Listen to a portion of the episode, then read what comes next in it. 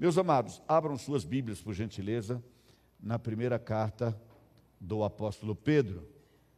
Nós vamos continuar nessa carta.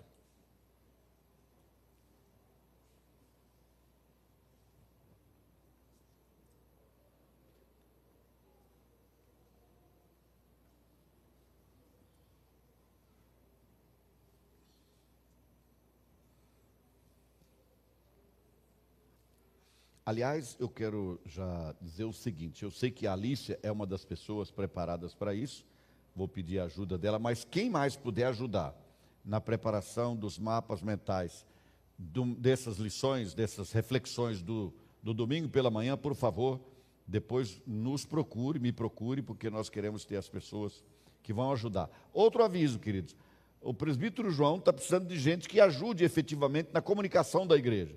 Hoje são só três pessoas. São atividades demais, queridos, demais. Se você puder ajudar também, é bem-vindo. Muito bem, queridos.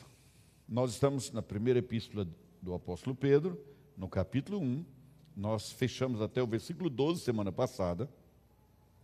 Agora nós vamos para o versículo 13 em diante, fechando esse primeiro capítulo. Antes vamos orar, está bem? Vamos orar? Deus maravilhoso e santo nesse momento em que vamos ler e meditar na tua palavra, abra o nosso entendimento. Nós te pedimos, Espírito Santo, que o Senhor nos ilumine nesse momento, para compreendermos aquilo que o Senhor tem para cada um de nós. Sabemos, Pai, que o Senhor fala individualmente. Nós entregamos então esse momento ao Senhor, buscando esta benção. Dedico ao Senhor e à tua glória com exclusividade a minha participação nesse momento. Cada palavra aqui proferida, Pai, que seja para o louvor da tua glória, em nome de Jesus. Amém, Senhor. Amém, Pai. Meus amados, quando a gente está pregando uma série no mesmo livro da Bíblia, geralmente o que a gente faz é, como introdução, como preâmbulo de cada reflexão, nós damos uma apanhada geral na palavra anterior. No caso do texto do apóstolo Pedro aqui, eu não preciso fazê-lo, porque ele tem uma forma de escrever que ele fala e depois repete, e depois insiste. Então eu vou ler, como preâmbulo para lembrar o que nós vimos semana passada, os versículos 18 a 21 desse primeiro capítulo. E vocês vão ver que parece que ele está reprisando, ou dizendo algo muito parecido, ou algo igual com palavras diferentes. Ele diz assim: sabendo que não foi mediante coisas corruptíveis, como prata ou ouro, que fostes resgatados, comprados, do vosso fútil procedimento que vossos pais vos legaram, mas pelo precioso sangue como de cordeiro sem defeito e sem mácula, o sangue de Cristo, conhecido com efeito antes da fundação do mundo, porém manifestado no fim dos tempos por amor de vós, que por meio dele tendes fé em Deus, o qual o ressuscitou dentre os mortos e lhe deu glória, de sorte que a vossa fé e esperança estejam em Deus. Está falando de regeneração, está falando do preço pago, altíssimo preço pago, para que nós pudéssemos ter essa viva esperança, para que nós pudéssemos caminhar aqui nesse mundo como forasteiros, enfrentando as nossas lutas, mas com o nosso coração voltado para a eternidade, sabendo aquilo que nos aguarda, sabendo aquilo que nos espera e quem garantiu isso, que foi o próprio Jesus. E ele então diz aqui, ele faz uh, asseverações a respeito das virtudes desse Cordeiro de Deus que é Jesus. Ok. E agora a gente vai para o versículo 13, como se a gente tivesse terminado de ler o 12. E o texto começa dizendo assim: Por isso, ou seja, em razão de tudo que foi exposto, do tudo que ele disse e do que eu acabo de ler, em razão disso, cingindo o vosso entendimento, sede sóbrios e esperai inteiramente na graça que vos está sendo trazida na revelação de Jesus Cristo. Olha que ele traz aqui três conceitos muito interessantes.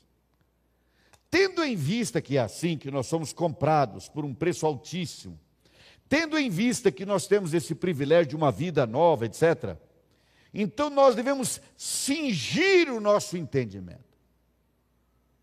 Essa é uma expressão interessantíssima, querido. Vocês todos já viajaram de avião. Alguns de vocês já devem ter passado por aquele momento em que ou a aeromoça ou o comandante diz assim: Olha, o piloto vai e avisa. Apertem os cintos ou coloquem os cintos, porque nós vamos passar por uma área de turbulência. Então estejam cingidos estejam preparados para a turbulência que vem pela frente. Ele já sabe da turbulência. A Bíblia, em mais de uma vez, e aqui o apóstolo Pedro não faz diferente, afirma que nós teremos turbulência. Nós estamos, como forasteiros, problemas, dificuldades, lutas pela frente. Hoje, amanhã, depois e sempre, até Jesus nos buscar. Até quando nós estaremos com o Senhor na eternidade. Então ele diz: cinja o entendimento. Meus amados, eu já disse mais de uma vez: toda a nossa batalha acontece aqui, na nossa mente. O inimigo vai fazer o possível para, se não conseguir destruir completamente, confundir, no mínimo, ele tentará as nossas convicções. O entendimento cingido significa dizer o seguinte: eu sei agora dessas verdades que foram expostas, eu sei qual é a minha identidade em Cristo. Eu sei quem eu sou. Eu estou certo disso. Isso está preso, isso está firme, não será abalado em circunstância nenhuma. Haja o que houver, ninguém vai me tirar esta convicção. Isso é cingir o entendimento, é prepare-se para a batalha, esteja pronto para o que vem à frente. É como chegar para uma pessoa que vai trabalhar e diz: Chegou sua hora, visto o uniforme. Eu sei que nós temos militares aqui na igreja. E aí, quando está em casa, naturalmente ele está à vontade, vestido com as roupas próprias de quem fica em casa, totalmente à vontade. Mas ninguém vai assim para o quartel, porque lá no quartel tem que estar preparado. Significa dizer, vista-se, prepare-se, esteja pronto. A nossa mente deve estar assim de forma permanente. Ela será, não é uma possibilidade, ela será atacada. Então ele diz: cinja o entendimento, no seu entendimento esteja firme, guarde isso. E ele diz assim: sede sóbrio, não se deixe intoxicar. A ideia da palavra aqui, sobriedade, tem a ver com equilíbrio, sim. É uma ideia de estar equilibrado, estar pronto, uma pessoa sensata. Mas também tem a ver com o fato de você não estar à mercê daquilo sobre o que você não tem controle e que tira a sua possibilidade de ter controle sobre si mesmo. Que é a intoxicação, por exemplo, pelo álcool. Por isso a gente diz de uma pessoa que não está bêbada, uma pessoa que está sóbria. Esta sobriedade significa que a sua mente preparada permanentemente para a batalha, não será intoxicada por aquilo que o inimigo vai se utilizar do mundo para intoxicar suas convicções e trazer dúvida. Sim, eu não sei explicar a Trindade, então, será que ela existe? Ou alguém inventou isso? Eu não sei explicar como Jesus, na eternidade, já tinha acertado que ia morrer por pessoas que nem tinham nascido ainda. Eu não entendo isso. Se eu não entendo, então não vou afirmar isso com convicção. Eu vou lembrar para você de novo aquilo que eu uma vez disse, não sei se aqui lá no congresso. Lembra da búfala que nós temos? Uma búfala que é preta, como capim verde, dá leite branco. Eu não sei explicar isso. Eu tomo leite. Muita coisa você não vai saber explicar, mas você tem uma convicção da sua identidade mesmo não podendo explicar tudo. Então você não vai aceitar que a sua mente seja intoxicada pela dúvida do inferno, porque você alicerce a sua vida no que você tem como convicção. Então ele diz: cinja o entendimento, seja sóbrio, e ele faz uma terceira colocação: e espere inteiramente na graça do Senhor. Na graça que vos será, vos está sendo trazida. Espera aí, já não tinha sido trazida?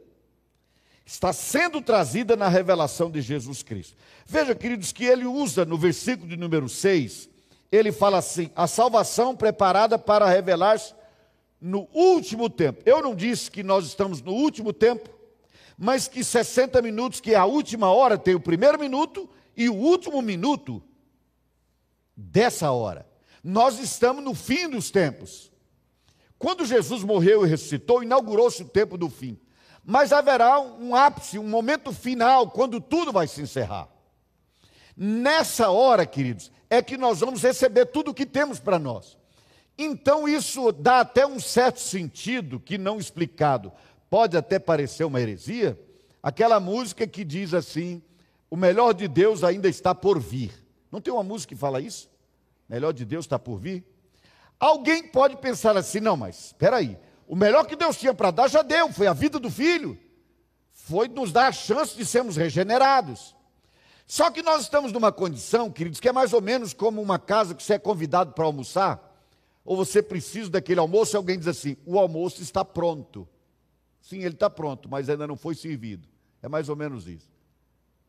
Nós já estamos salvos, mas nós continuamos forasteiros. O que há de melhor por vir? É aquele momento em que nós não seremos forasteiros mais. E nós estaremos para sempre com o Senhor. Nesse sentido, então, o melhor de Deus ainda está para acontecer.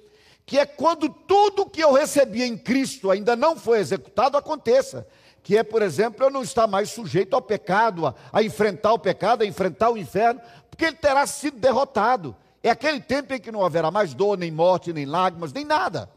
Então, melhor nesse sentido está por vir. E ele diz que nós devemos viver, olha que interessante essa frase, releio, queridos. Esperar inteiramente na graça que vos está sendo trazida na revelação. Ou seja, ele volta à ideia, irmãos, de que nós vamos viver de forma sóbria, equilibrada, Tá certo? Sensata. Ele diz que nós vamos cingir o entendimento, mas nós devemos estar firmados na eternidade, nessa esperança, que é viva, como já dissemos semana passada, de que Deus tem algo maior pela frente. Por que é importante ter isso claro na nossa mente, querido? Se você sabe que se você estudar 10 horas por dia durante seis meses, você passará no melhor concurso público que já se imaginou. Você estudaria 10 horas por dia durante seis meses, sim ou não? Muito provavelmente sim. Por quê? Porque você sabe o que vem na frente. E você sabe que está garantido. É isso. Essa é a importância da gente estar tá fixado nessa esperança. Ok, dito isso, queridos, agora o apóstolo Pedro diz: está ótimo. Então vocês entenderam isso? Estão preparados? Agora vamos entender um pouquinho quem você era sem Jesus. Hum, Para continuar entendendo a, a transformação que aconteceu e como você vai viver agora essa nova identidade em Cristo. Essa nova realidade de salvo, de resgatado, de discípulo de Cristo. Primeiro ele faz, vamos, vamos nos deter aqui, queridos, no que ele coloca do que era a nossa vida sem Deus. Versículo 14. Como filhos da obediência, ou filhos obedientes, não vos amoldeis, não tome a forma, não absorva o molde que vocês tinham anteriormente na vossa ignorância. Mas não se amoldeis a quê? As paixões que vocês tinham. Vejam, queridos, que ele diz primeiro que antes de Jesus nós vivíamos nas paixões, controlados por ela. Essa palavra paixão aqui, queridos, significam prazeres. Prazeres sobre os quais você não tinha controle. Prazeres da carne. E vivia para buscar atender esses prazeres, esses desejos, melhor dizendo. Pense na ideia do desejo. Aquele desejo desenfreado, aquele desejo descontrolado. E não é muito difícil entender isso. Não é muito difícil entender isso. Vocês já ouviram alguém comentar, por exemplo, numa ideia ridícula, machista, de que, por exemplo, não, homem não aguenta viver sem mulher. Já ouviram isso? Sem mulher significa homem não consegue viver sem sexo. Eu recebi uma vez, há muitos anos, uma senhora que era tão conformada que me espantou. Ela disse assim: Não, eu fiquei grávida, então eu sei que na minha gravidez era muito complicado, etc. E eu reconheço que meu marido não pode ficar sem uma mulher, então eu sei que ele esteve com umas três ou quatro durante o período da minha gravidez. Alguém já tomou até a ideia de que isso é, é o natural, é o normal. O desejo existe, ele tem que ser atendido, pronto e acabou. E nós vivíamos assim sem Jesus, queridos. Nós estamos sujeitos a isso. Como é que eu sei? Volta lá no início, em Gênesis. Quando o Senhor estava conversando com Caim, ele não tinha aceitado a oferta dele, e Deus disse assim: Caim, o teu desejo será contra ti. Cumpre a ti dominá-lo. Ele dominou o desejo? Não. Ele matou o irmão. Foi isso que ele fez. Ele, o seu desejo vai trabalhar contra você. Você tem que ter domínio sobre ele. Mas quem não está em Cristo não tem controle dos desejos. Ao contrário, vive à mercê dos desejos. Por isso, tantos lares são desfeitos, tantos problemas de relacionamento, de toda ordem, por causa desse controle dos desejos, que aqui são chamados de paixões. É o que ele diz. Paixões que tinhas anteriormente. Então, primeiro, o domínio dos desejos, é o que ele aponta. Sem Cristo nós estamos sob o domínio dos desejos. Como é que a gente controla os desejos, querido? Está aí uma boa pergunta. Está aí agora, como é que eles ficam sob controle? Por que um crente tem um controle sobre os desejos? Depois você confere em Gálatas capítulo 5. Agora é lembrar precisamente o versículo, queridos, era capítulo 5, acho que a altura do versículo, eh, não sei, acho que 17, por ali assim. Que diz assim: Quem anda no espírito não atende aos desejos, não atende à concupiscência da carne. Quem anda no espírito, a maneira de você não viver sob o controle dos desejos é andar no espírito. Hoje não temos tempo para pregar sobre andar no Espírito, quem sabe oportunamente. Mas é o caminho da palavra do Senhor para ter controle sobre os desejos, ao invés de ser controlado por eles. Então nós vimos sob o domínio dos desejos. Uma outra afirmação dele aqui, queridos, é que nós vivíamos na ignorância, que tinhas anteriormente na vossa ignorância. Ignorância sobre Deus, é isso. Queridos, as religiões sempre existiram. O que as pessoas ignoravam, e o que aqui chama de vossa ignorância, era o desconhecimento da pessoa de Deus. E por que nós não estamos mais nesta ignorância, queridos? Porque a palavra do Senhor, meus amados, em Colossenses no capítulo 2, versículos 8 e 9, vai nos ensinar que a plenitude da divindade estava em Cristo.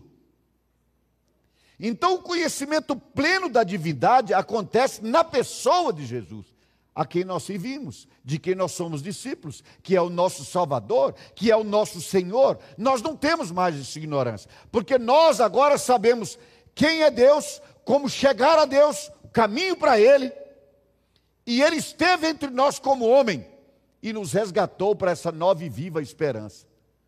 Nós não estamos mais na ignorância. Percebam, queridos, que a palavra do Senhor deixa claro também que o tempo da ignorância será relevado.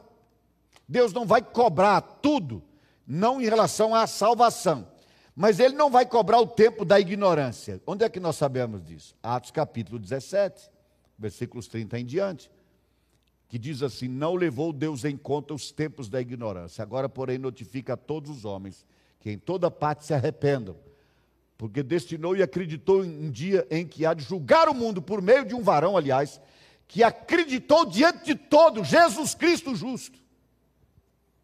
Deus não leva em conta o tempo da ignorância, mas nós não estamos mais da ignorância. Guarda isso, isso é muito importante, porque daqui a pouco ele vai dizer: como é que eu vou viver agora quando não sou mais ignorante? Nós não ignoramos mais. Então nós somos responsáveis por esse conhecimento.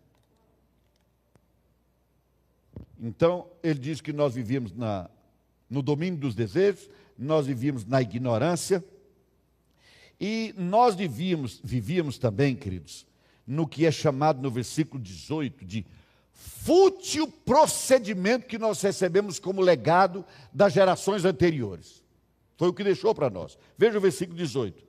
Sabendo que não foi mediante coisas corruptíveis, como prata ou ouro, que fostes resgatados do vosso fútil procedimento que vos legaram vossos pais. Ou seja, nós estávamos no domínio dos desejos, na ignorância, e tínhamos um procedimento estéril, sem sentido, fútil, que não produz, que não edifica, que não leva a nada, que não leva na direção daquilo que edificalmente, efetivamente conta.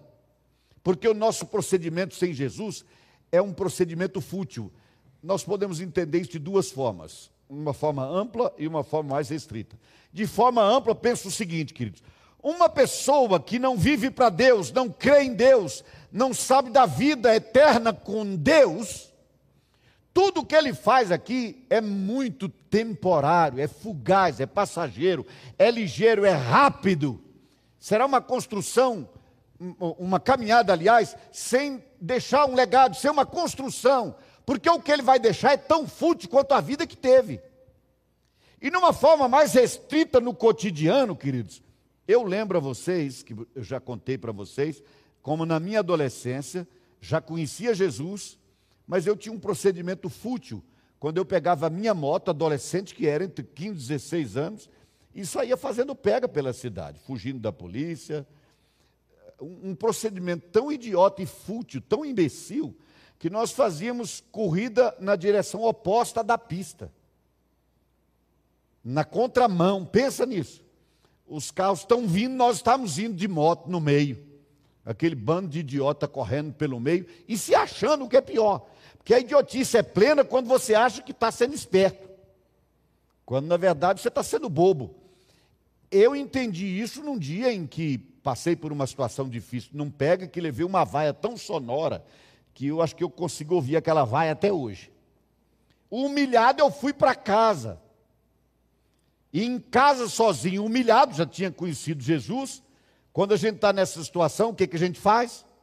Vai ler a Bíblia, vai orar, você vai para o fundo do poço, e no fundo do poço você procura Deus, né? Então, humilhado nessa situação terrível que eu, da vaia que eu levei na frente de uma escola, foi simples, no pega que estávamos fazendo, eu quase caí. E quem está lá não está para me aplaudir, né? Todo mundo me vaiou lendo a Bíblia em casa e orando, me sentindo mal. O Senhor me levou a esse texto aqui. Fútil procedimento e me deu o um entendimento. Gente, eu sou um pregador, eu só tinha 15 anos, é verdade. Mas eu já estava pregando o Evangelho. Eu disse: eu sou um pregador, mas o meu procedimento é fútil. Um procedimento que eu não devia ter mais, eu não devia proceder assim. Eu entendi naquela hora que aquele procedimento era fútil, nunca mais fiz aquilo. É um procedimento estéreo, queridos, que não, que não produz, que não edifica, que não constrói na vida de ninguém, nem na vida de quem tem o procedimento. E ele diz aqui, o apóstolo Pedro, que nós tínhamos esse procedimento sem, sem levar a nada, nem na direção de Deus, em direção de nada. E o próprio apóstolo Pedro, queridos, diz como nós podemos resolver isso. É muito interessante.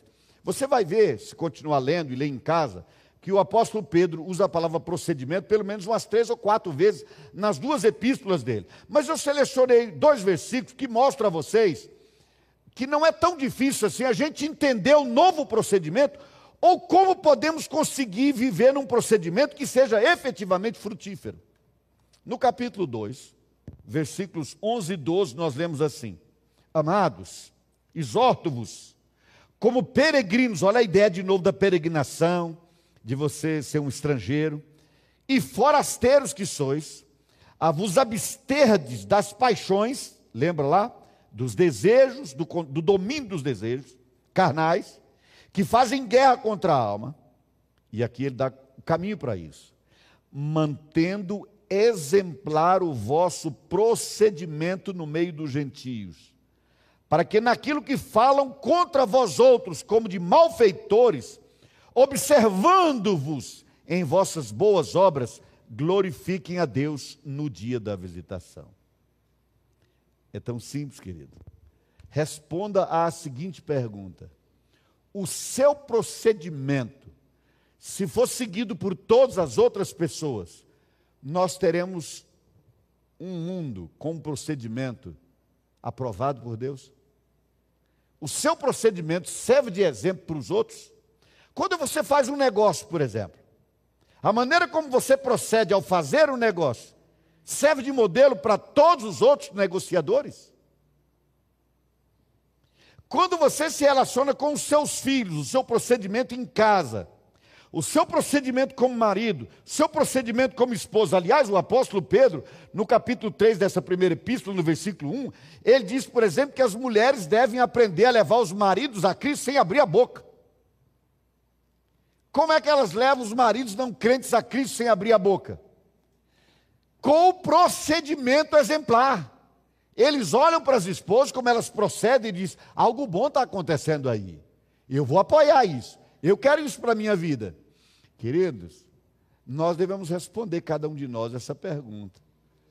A maneira como eu vivo a minha vida, o meu procedimento em todas as circunstâncias, é um exemplo para os demais, é um modelo, é um paradigma, todo mundo pode seguir. Você pode dizer, gente, olhem para mim, olhem para mim. Querem entender como é que você procede como um bom pai? Então olhem para mim. Você quer entender como se procede como um bom marido? Olhem para mim. Quer aprender a fazer negócio como Deus aprova? Olhem para os meus negócios. E assim, queridos, em todas as áreas da vida, vocês vão ver que o apóstolo Pedro vai se deter em muitos aspectos, exatamente mostrando isso. Ele vai falar depois, por exemplo, como é que nós devemos proceder em relação às autoridades, por exemplo. Procedimento aqui quer dizer respeito à vida toda.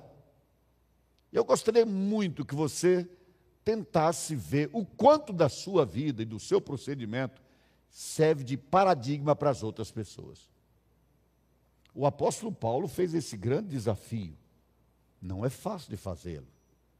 Ele falou, acho que aos crentes de Corinto, ele disse assim: Sejam meus imitadores, como eu sou imitador de Cristo. Irmãos, tem que ter uma vida muito certa para isso. Não é? Sempre que você quiser saber se o seu procedimento é bom, pensa assim: pode ser copiado, todo mundo pode fazer igual, e você terá chegado a uma conclusão se é bom ou não. Agora, reparem, apóstolo Paulo disse: sede meus imitadores, etc. É um desafio muito grande. Agora, queridos, ele dá aqui alguns sinais, ele mostra pelo menos duas ou três singularidades daquele que efetivamente entendeu, sigiu o seu entendimento, compreendeu a vida nova, deixou o fútil procedimento, está buscando um procedimento novo, uma vida nova, uma caminhada diferenciada. E, ao mesmo tempo, ele ensina como fazer isso. E o que, que ele mostra aqui? Em primeiro lugar, queridos, eu definiria isso que o apóstolo Pedro está mostrando que em Cristo nós temos um privilégio. Sobre isso falei muito semana passada. O privilégio de estarmos em Cristo, a vida nova que Ele nos deu. Mas guardem isso, privilégio com responsabilidade. Privilégio com responsabilidade. E eu sei que é muito efêmero isso, mas eu me lembro do, do filme do Homem-Aranha.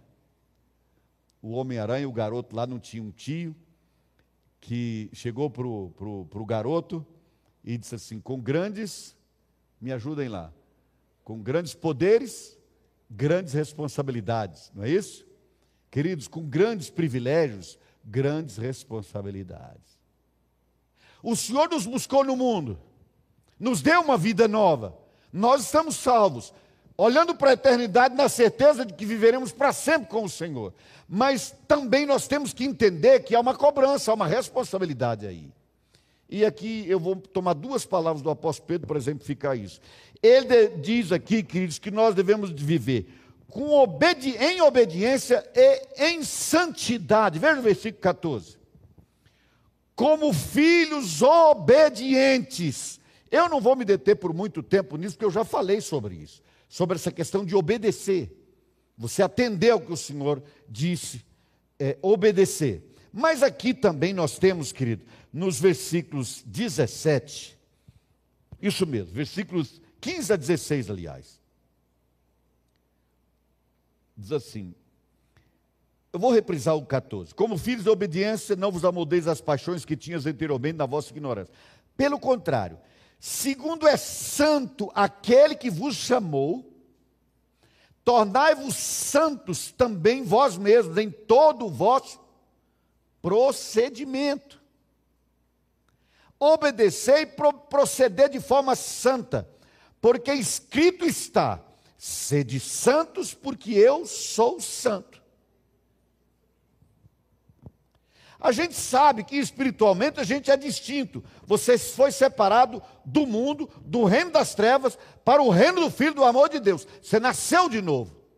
Mas, querido, esse novo nascimento e essa vida nova significa que você foi santificado no Espírito. Você pertence ao Senhor. E como é que eu sei então que a minha vida pode ser um exemplo para os outros? Ela será diferente. Ah, não, mas eu sou um homem honesto nos negócios. Tem muito ímpio que é honesto nos negócios. Estenda então, além dessa honestidade, pensa, vou tomar negócio como exemplo. No livro de Provérbios diz assim que o comprador vai e fala assim: nada vale, nada vale, mas saindo, gaba-se. Você vai comprar o um carro. Não, eu vou ser concreto. Eu já ouvi esse testemunho numa igreja contado pelo pastor. De como ele tinha um amigo que, burlando a lei, tinha conseguido máquinas públicas, máquinas do governo, para fazer toda a terraplanagem, onde eles iam construir um templo no final de semana. Começou sábado de manhã, quando chegou domingo, perto da hora do culto, estava pronto. E diz: Deus abençoou. Quer ver outra benção que eu já ouvi? Um carro que valia 20 mil, comprei por 10. Deus foi maravilhoso, porque eu só tinha 10. Será que quem vendeu o carro vai dar o mesmo testemunho? Deus foi tão bom comigo que eu precisava do dinheiro. Perdi metade do valor do meu carro, mas estou com dinheiro? É melhor ouvir o outro também. Porque a pessoa diz assim: olha, quero 30 mil nesse carro, minha mãe está doente no hospital, preciso de uma cirurgia com urgência. Você vai lá e diz: olha, é, o carro realmente é bom, não há dúvida. Tabela FIP diz que ele vale 30. Mas olha, eu estou achando que o pneu desse carro não está tão bom. E também tem aqui um problema no som. Eu percebi que o som não está legal e começa a pôr defeito. É o que diz Provérbios: nada vale, nada vale. Aí o sujeito está com a mãe para fazer a cirurgia, diz: Quanto você tem, meu irmão? Me diga lá. Hoje só 18. Ah, então você paga o resto depois? Não, eu não tenho, eu não faço dívida. Bom, então me dê aí os 18, vou fazer o quê? Eu já vi isso. E a pessoa diz que Deus abençoou porque comprou muito mais barato do que valia. Vocês acham que isso é certo? Vocês vão ver daqui a pouco, no terceiro ponto que vou colocar, como último aqui, que não é assim que tem um procedimento santo. Deus diz assim: sejam santo como eu sou santo. Queridos, Deus era um Deus único, não era igual a nenhum do que eles criaram como Deus. Isso é ser santo. Ser único, ser diferenciado. Deus diz: Eu sou santo, vivam. Tem um procedimento santo igualmente. Aqui o apóstolo Pedro está se referindo ao Velho Testamento, quando Deus fazia esses gestos ao seu povo. Vocês não serão como qualquer povo, porque vocês são o meu povo. E como meu povo, vocês serão diferentes dos demais. Eu vou cuidar de vocês. Sabe, queridos, essa diferença de procedimento também vai dizer se nós conhecemos Jesus, sim ou não. Se nós temos vida com Jesus, sim ou não. Não seria o caso, talvez, daquele mais crente, crente como o Senhor está dizendo aqui, efetivo discípulo de Jesus, ter um procedimento santo, dizer, meu irmão, não venda seu carro, não. Fazer o seguinte: eu, eu preciso do carro, posso esperar um pouco, eu te, eu te dou os 18 mil, você venda seu carro e me devolva. Venda seu carro, tente pelo menos 25, 30, mas o dinheiro está aqui, vai lá, faça cirurgia da sua mãe. Qual dos dois você acha que pode ir ao tempo depois e compartilhar a benção? Quem vai pedir para falar? Não é aquele irmão que diz assim: olha, Deus seja louvado pela sua vida, porque eu estava num momento muito complicado, mas Deus usou você para me abençoar. A cirurgia da minha mãe foi feita, foi uma benção. E está aqui o dinheiro de volta. O que, que Jesus falou, queridos? É melhor dar do que receber. Mas a bênção nossa, quase sempre compartilhada, é pelo que recebemos. Se é mais feliz quem dá do que quem recebe, por que a gente não vai testemunhar e dizer assim: eu glorifico a Deus pela bênção que tive? Porque alguém precisou de mim e Deus me deu o suficiente para ajudar e eu quero louvar o Senhor por isso. Deus me deu uma casa grande onde eu pude receber a igreja.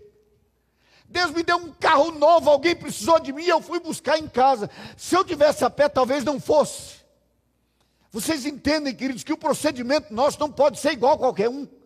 O procedimento santo é um procedimento diferenciado. Não, mas eu ajudo os pobres. Ninguém ajuda os pobres, eventualmente, mais do que os espíritas.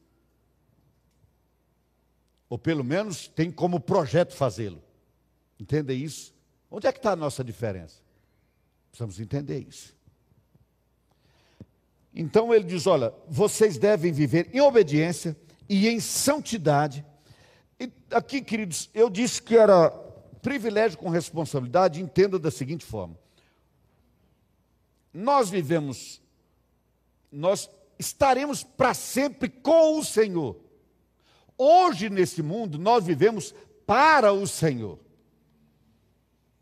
no tempo, na história aqui, nós vivemos para o Senhor.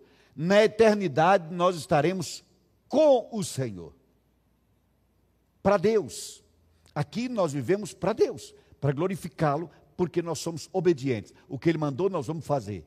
É por isso que nós evangelizamos, é por isso que nós discipulamos, é por isso que abrimos a nossa casa para receber as pessoas, nas expectativas de que elas conheçam o Evangelho, porque nós somos obedientes nós vivemos para o Senhor.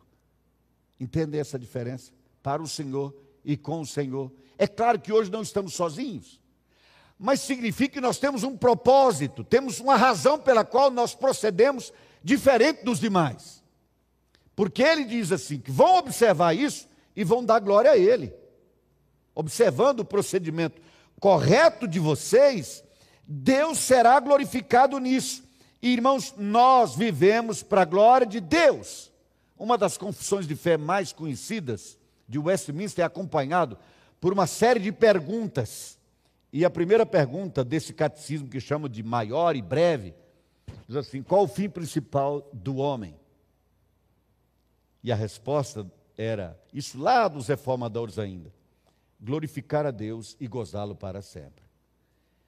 Glorificar a Deus viver para Deus e passar a eternidade com Deus. Glorificá-lo para sempre. Gozar da presença dele para sempre.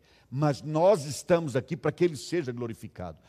Quando alguém vive nessa convicção de que vive para que Deus seja glorificado, esteja certo, o procedimento dessa pessoa será um procedimento diferenciado. Depois ele diz assim, queridos, que nós devemos andar no temor do Senhor em obediência, em santidade, no temor do Senhor. Versículo 17.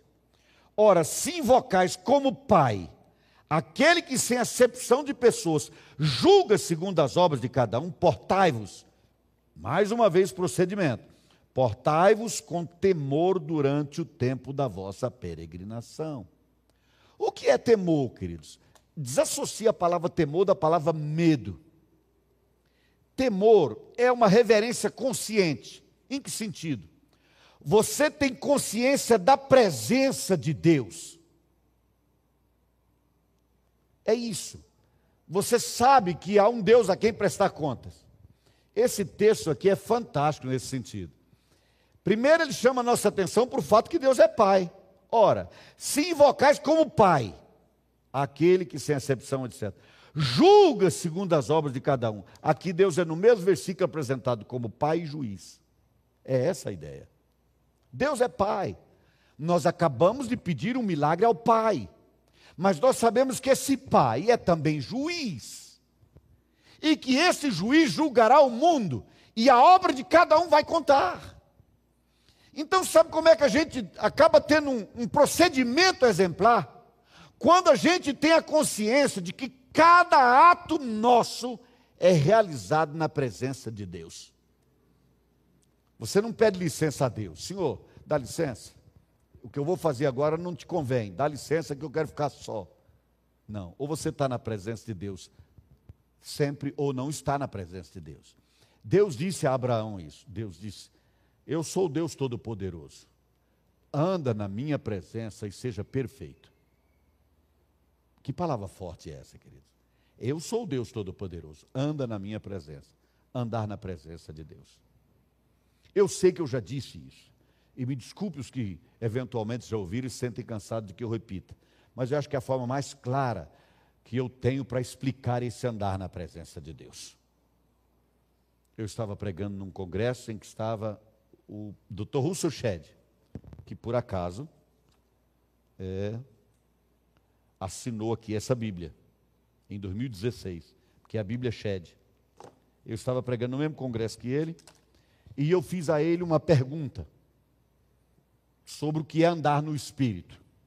Eu não disse há pouco sobre andar no Espírito e não atender a carne. Eu disse, doutor Shed, o que é andar no Espírito? Ele respondeu assim: Sua esposa veio ao encontro? Disse, não. Ele disse, veio. Disse, não, não veio. A Ana dessa vez não veio. Ele disse, veio. Aí ele disse assim: Você faria algum negócio muito importante que envolvesse toda a sua família aqui nessa cidade? Sem conversar com ela, eu disse: Não. Ele disse: Então ela veio. Ela só não está sentada ao seu lado, mas ela está aqui, no seu coração, na sua mente, e você não vai dar nenhum passo importante sem considerá-la. Isso é andar na presença de Deus. Isso é andar no Espírito. Tudo o que você fizer, todo o seu procedimento, não importa em circunstância, leve em consideração a presença do Espírito Santo. E é assim que nós vamos aprender a ter um, um comportamento exemplar, um procedimento exemplar em todas as áreas da nossa vida. No temor do Senhor. Há um Deus em cuja presença eu ando. Um Deus a quem eu sirvo e eu estou na presença dele. Ele está me vendo agora. Queridos, todos nós acreditamos que Deus estava aqui antes de chegarmos, sim ou não? Todos nós acreditamos que Deus estava no banheiro onde tomamos banho antes de vir para cá. Na cozinha da nossa casa, no nosso carro. Deus está em todos os lugares. Nós estamos na presença de Deus. Facilita entender como ser um exemplo quando todo comportamento leva em consideração que nós estamos na presença de Deus, mesmo quando estamos em tese sozinhos. O apóstolo Pedro então diz: viva como um, um filho obediente e entenda que você vai andar em santidade porque você está na presença de Deus. E ele finaliza, pelo menos eu finalizo aqui o que quero dizer do entendimento desse texto, que há aqui um terceiro aspecto, queridos, sobre o qual já preguei, não vou me estender muito. Preguei recentemente. Versículo 22 tendo purificado a vossa alma pela vossa obediência à verdade. Olha, guarda essa expressão. Como é que a gente purifica a alma? Eu não disse um dia desse que eu estava com a alma ácida, eu estava me sentindo assim, minha alma estava ácida. Como você tem, quando você tem acidez no estômago que cria afta. Quando você tem acidez na alma, você se torna rabugento, ranzinza, sabe? Nervoso. Você começa, qualquer coisinha é motivo para você ficar nervoso, ser agressivo. A alma da gente fica ácida. Você quer tirar essa acidez da alma? Como é que isso acontece? Pela obediência à verdade. Se você se torna um filho obediente à palavra, a acidez da alma vai saindo assim como quando você põe bicarbonato para dentro. É a palavra que você vai digerindo e ela vai tirando a acidez da alma. Aqui ele diz isso purificando pela obediência à verdade, tendo em vista o quê? Tendo em vista o amor fraternal não fingido. Obedecer a isso. Entende agora por que, que a obediência à palavra tira a acidez da alma? Eu gostaria, eu gostaria que o Marcos fosse agressivo comigo, me respondesse de forma dura, ranzinza, rabugenta. Não, não quero que ninguém faça isso. Então por que eu vou fazer também? Eu não faço porque não quero comigo. E ele não faz porque me ama e eu não devo fazer porque eu amo. Porque do contrário, o meu amor é fingido, é hipócrita, como era o amor que era combatido naquele tempo. Um amor de palavras. Porque João diz isso: não amemos de palavras, não de línguas, não de palavras, mas de fato e de verdade. É isso que ele está dizendo. É isso que a palavra do Senhor ensina. Tendo em vista o amor fraternal não fingido, amai-vos de coração uns aos outros ardentemente, isso limpa a alma da gente, querido.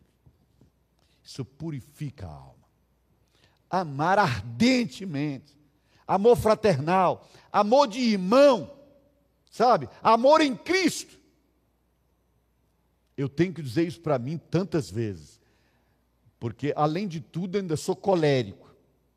Então, azedar a alma para mim, amargar a alma para mim, criar acidez é daqui para ali. Basta um, alguém ficar na faixa da esquerda a 60 por hora quando eu estou com pressa e ele não sai. Brasília, então, essa é uma cidade teste da paciência do crente. Meu Deus do céu, não sei onde aprender a dirigir. Não entende que a faixa da esquerda é para ultrapassagem. Não, estou na via, na, na faixa, na, na velocidade da via, então passa por cima. Ou seja, se tiver pressa, morra atrás de mim, porque eu estou na velocidade. Vocês perceberam que só para dizer aqui, minha alma já começou a ficar ácida? Então a palavra do Senhor diz assim: obedeça a palavra, ame fraternalmente, sem fingimento, ame com atitudes, não com palavras, e isso vai tirar, vai purificar sua alma. A gente precisa de cura para a alma às vezes, se a gente aprender a amar de fato, a alma vai sarando, queridos. Ok. Ele diz isso, o amor fraternal, então esse é, é mais um aspecto do que ele coloca. Fechado isso, há algo de muito interessante que precisa ser dito, queridos. Eu finalizo aqui a nossa conclusão. E a conclusão do texto. De novo ele repete: Pois fostes regenerados não de semente corruptível, mas de incorruptível, mediante a palavra de Deus. Aqui ele diz: Você foi regenerado mediante o que está escrito. E agora ele vai falar da palavra. Ele diz assim: A qual essa palavra é viva e é permanente. Pois toda carne é como a erva, e toda a sua glória como a flor da erva. Seca-se a erva e cai a sua flor. A palavra do Senhor, porém, permanece eternamente. Ora, esta é a palavra que vos foi evangelizada. Então por que, que eu estou dizendo tudo isso? Porque está escrito. Porque é a palavra do Senhor. E essa palavra permanece. É a mesma palavra. Isso estava escrito, foi reprisado aqui. E ele diz assim: essa palavra vos foi evangelizada. Essa palavra trouxe para vocês a boa nova. Ela que trouxe essa boa nova. E é essa palavra que vai continuar Todas as nossas convicções estão alicerçadas nessa palavra. Sabem por quê? Porque está escrito. E se está escrito, nós acreditamos. E se nós acreditamos, nós vivemos. Amém, queridos? Está escrito, eu creio. O que está escrito, eu creio, eu vivo. Para a glória de Jesus.